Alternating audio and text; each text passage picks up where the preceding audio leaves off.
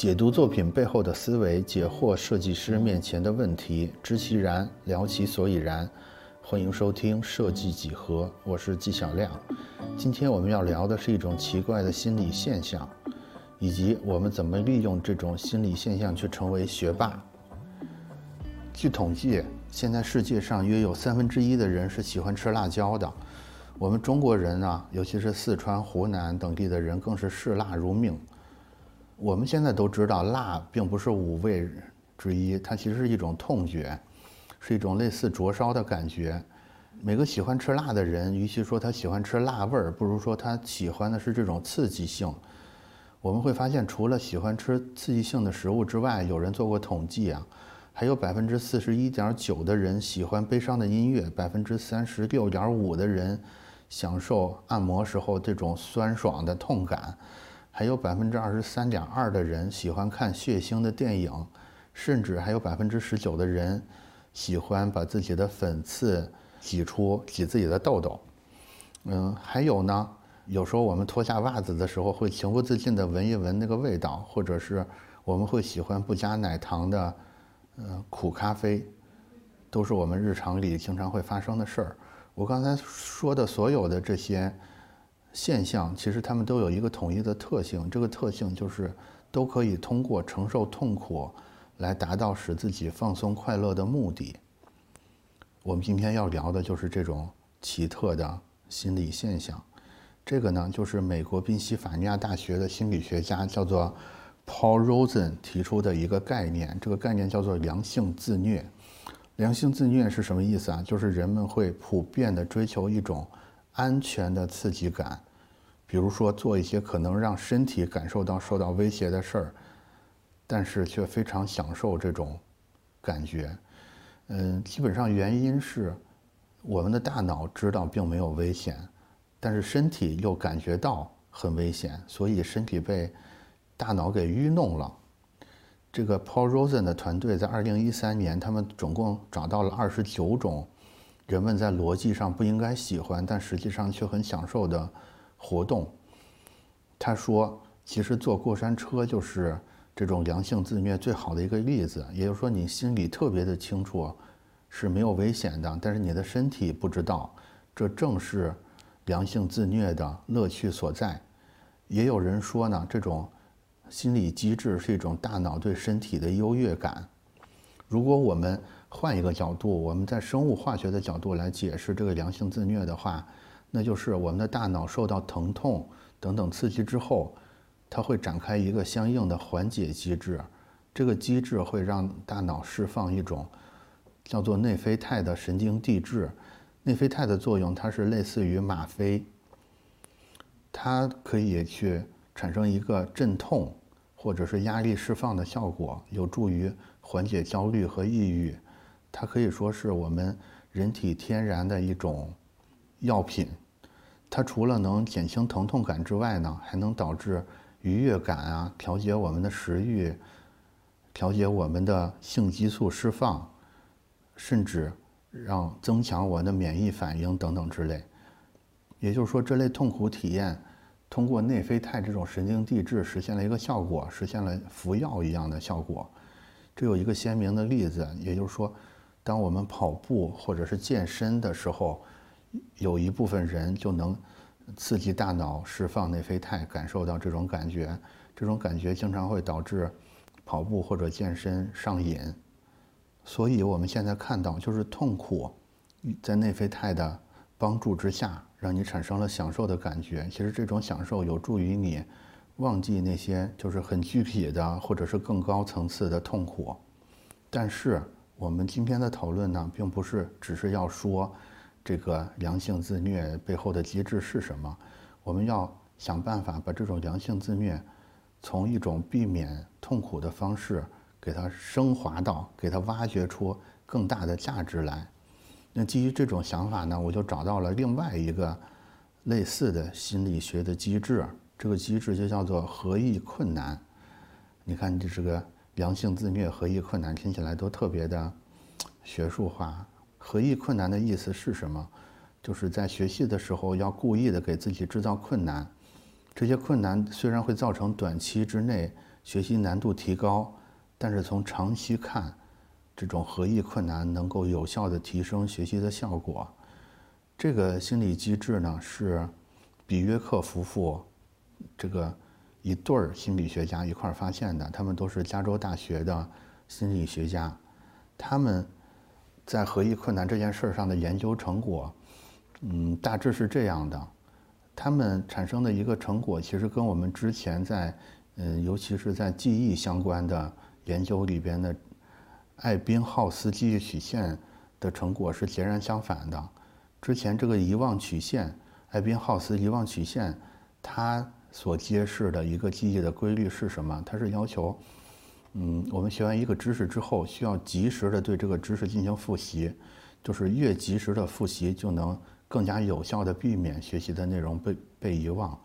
但是这个比约科夫妇他在这个合意困难的研究，他们产生的一个结论就不太一样。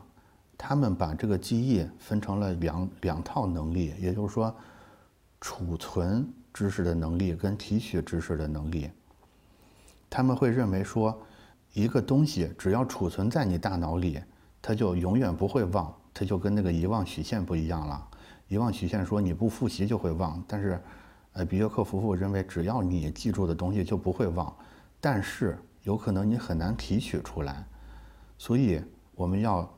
多去加强这种提取能力的训练，比如说我们的这个九九乘法表，就是你尽管可以把九九乘法表整个背下来，但是你后面如果很少用的话，它就会很难被你被你使用。但是如果你多去练习使用这个乘法表的话，你就会达到一个更加熟练的效果。我再举一个例子啊，我问大家一个问题：你是喜欢一篇？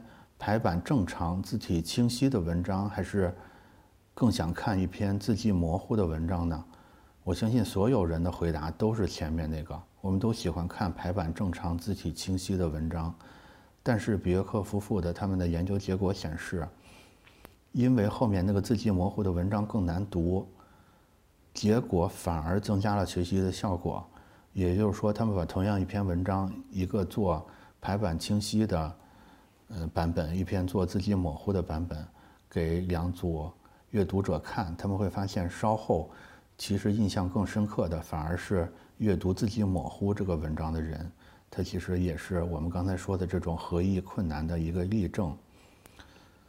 到现在呢，我们结合最早的这个良性自虐，包括我们刚刚了解的这个合意困难，我们似乎就找到了一种虽然痛苦，但是。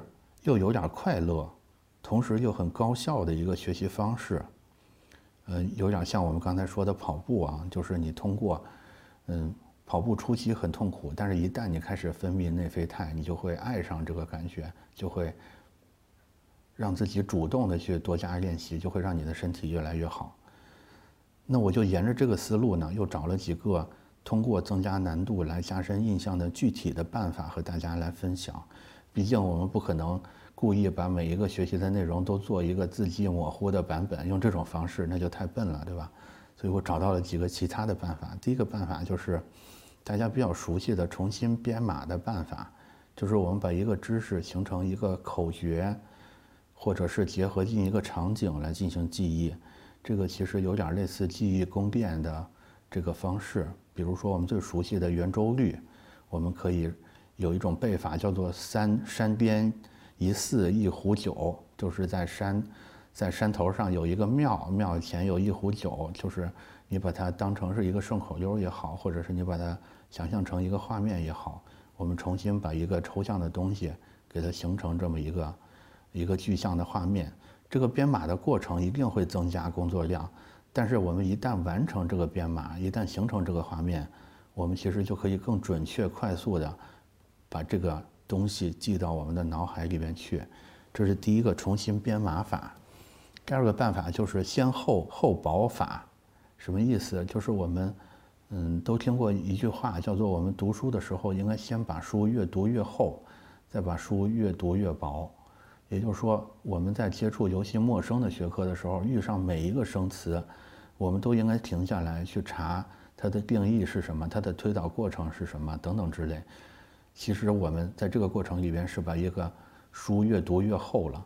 但是，一旦你掌握到了它背后的原理是什么之后，之后整个这个这一块知识在你的脑海里就可以简化成一个词，然后最后你就可以实现一种书就越变越薄的效果。就说你基本上读完，你要是真的彻底读完一本书之后，它在脑你的脑海里可以浓缩成一句话，或者是几句话，你其实就可以把这本书给概括下来。这是第二个办法，就是先厚后薄法。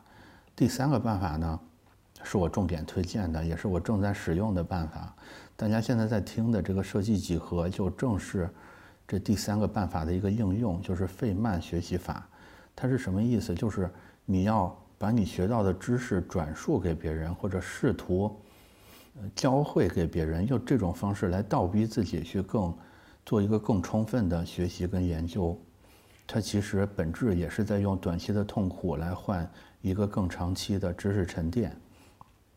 我刚才说的这三种方法其实都不是特别，嗯，特别另类或者特别新奇的办法，但是他们在背后都符合一个原理，也就是合意困难。我们在学习中制造必要的难度，这个困难就会逼迫我们的大脑更努力的运转，才能提取出这些信息。这种额外的努力，一方面会强化我们记忆的这种提取能力和存储能力，但是更重要的，它会把我们所有的知识产生关联，把这些死的知识点变成一种活的智慧。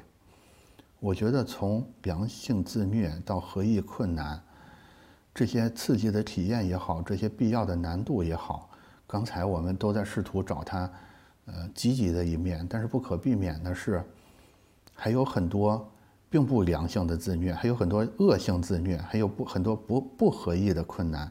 那假如我们碰上这种不得不面对的困难的时候，我们应该怎么去处理呢？我也试图找到了一个办法来帮大家缓解这个办法就。相比刚才那三个办法就比较新奇了。我这个办法就是，你使用记笔记这个方式，把你现在遇到的这些困难和痛苦给它记下来，给它写出来。这背后的原理是什么呢？就是我们的很多痛苦，尤其是精神层面的痛苦，它之所以可以折磨我们，是来自于它的不确定性。我举一个例子啊，比如说我们失恋了。我们失恋的时候为什么会很痛苦？是因为我们总是在回忆跟那个人当初的一些美好的回忆，总是去幻想说我们之间是不是有误会，他是不是能回心转意。其实真正折磨我们的不是跟这个人分开了，而是这些不断涌现的回忆，或者是不断产生的幻想，其实才是真正折磨我们的东西。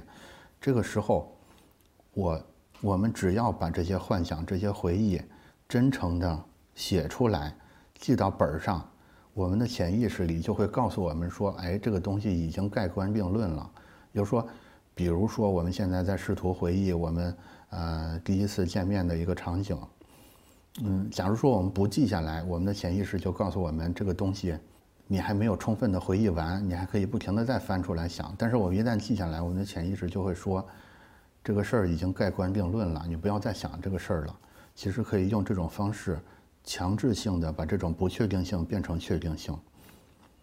我自我自己，我自己也好，或者呃朋友们也好，我我们很多人都试过这个办法，反正对我是有效的，大家可以试一试。另外，这个方法还会产生一个附加的财富啊，这个财富就是你在痛苦之中写的这些文字，其实是有非常大的感染力和力量的。我现在有时候会去翻。我现在心情好的时候会去翻原来痛苦的时候写的那些笔记，其实都是非常有力、非常有感染力的文学作品。那今天节目的最后呢，我跟大家来熬点鸡汤。我做节目到现在也没熬过，我今天终于忍不住了。鸡汤是什么呢？就是所有的痛苦其实都不是我们想体验的感觉，但是很多的机会或者是成长。只能从痛苦之中获得，那我们与其等着被迫接受这些痛苦，我们不如主动制造一些必要的困难，制造一些合意的难度。有一句话叫做“平时多流汗，战时才能少流血”，我觉得非常对。等我们习惯了把我们成长的过程变成一种良性自虐，或许我们就可以获得一个真正更少痛苦的人生了。所以，你们都有什么良性自虐的怪癖，或者是关于学习的好技巧呢？在评论区告诉其他人，告诉我。我们下期继续聊。